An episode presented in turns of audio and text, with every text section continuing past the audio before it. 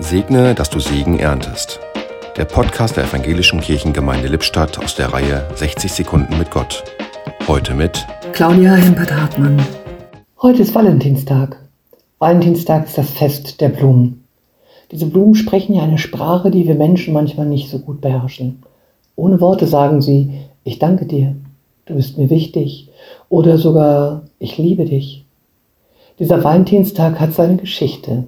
Sie ist uralt und verliert sich im Dunkeln der Jahrhunderte. Ob die Valentinsgeschichte wahr ist, hm, wer weiß.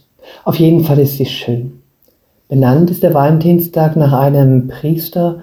Er lebt im dritten Jahrhundert in Italien. Valentin, so wird erzählt, habe heimlich Liebespaare getraut.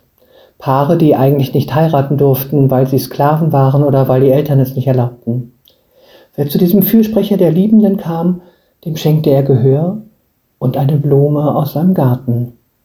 Beides gehört darum zum Valentinstag am 14. Februar, die Blumen und die Liebe.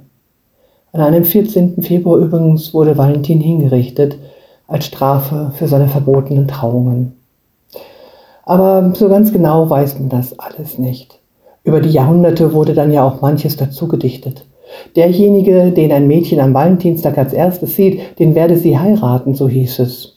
Naja, und heute, heute werden natürlich Blumen verschickt. Wie schade, dass wir noch nicht mitten im Sommer sind.